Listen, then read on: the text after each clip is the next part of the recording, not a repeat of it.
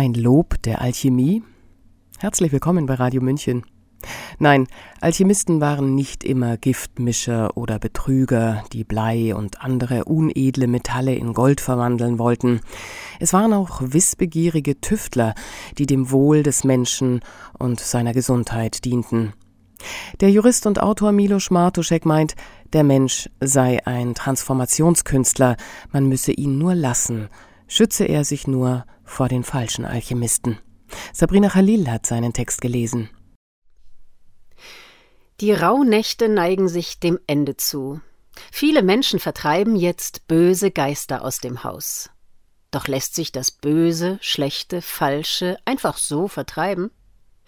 Man kann sich an ihm abarbeiten, sicher.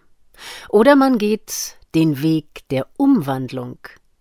Das Wertlose durch einen komplizierten Prozess nahe an den Mechanismen der Natur in Wertvolles umzuwandeln.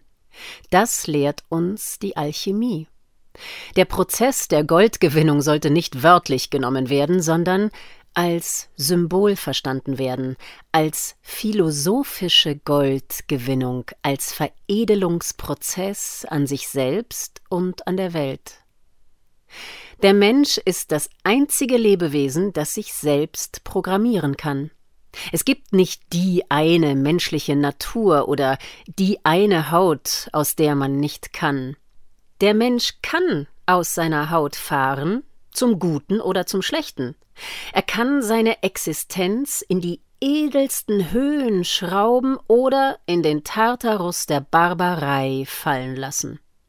Die Transformationsfähigkeit aus sich heraus ist der Kern der Menschenwürde als großes Unterscheidungskriterium zum tierischen Instinkt.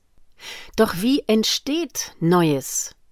Die Ausgangsbasis für Veränderung legt die Natur selbst durch den sogenannten Bildungstrieb der Stoffe, wie ihn zum Beispiel Friedlieb Ferdinand Runge beschreibt.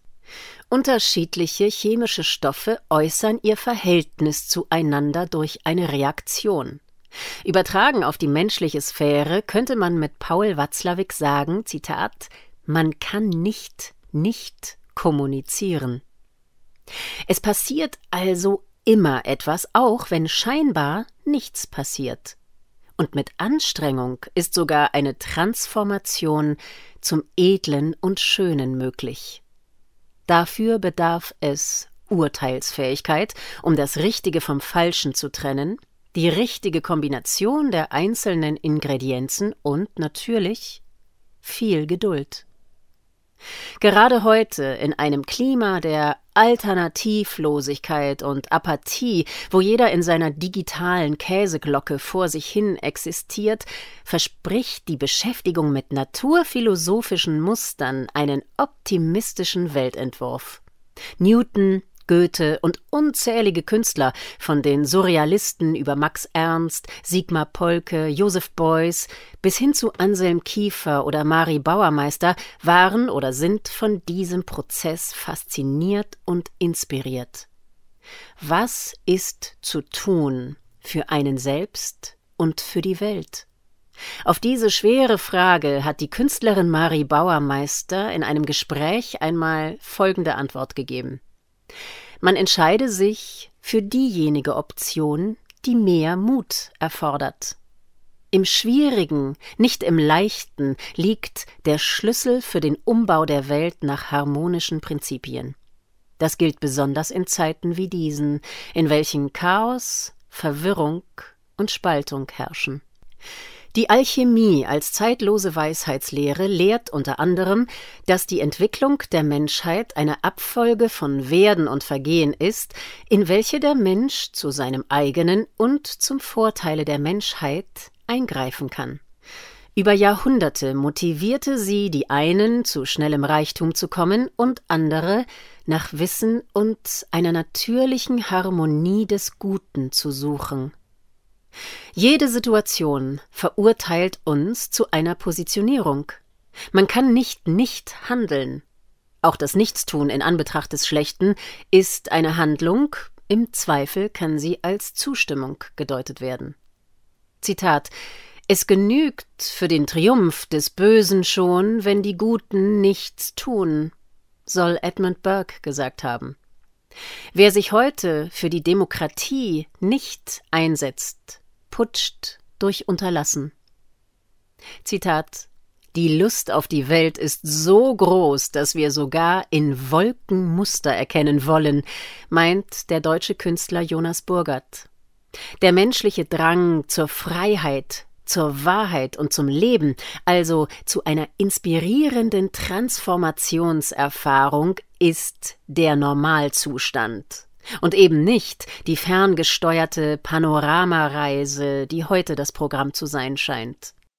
Lärm, Ablenkung, Isolation, Naturentfremdung und Zersetzung der menschlichen Intuitionskraft sind das heutige toxische Gegenprogramm zur möglichen Vereinigung der kollektiven Kräfte.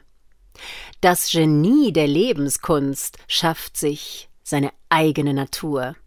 Das geht jedoch nur, wenn man den allgemeinen Dämmerzustand verlässt. Was bedeutet heute Aufklärung? Zuerst mal die Illusion der eigenen Aufgeklärtheit zu begreifen. Ein gutes Mittel hierfür kann die Kunst sein, wenn sie ihren Auftrag wahrnimmt.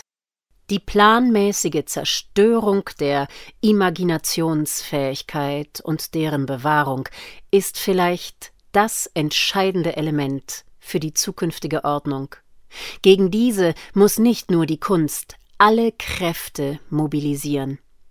Der Lauf der Dinge hängt nicht nur am Intellekt der Menschheit, sondern an der Vorstellungskraft für Alternativen.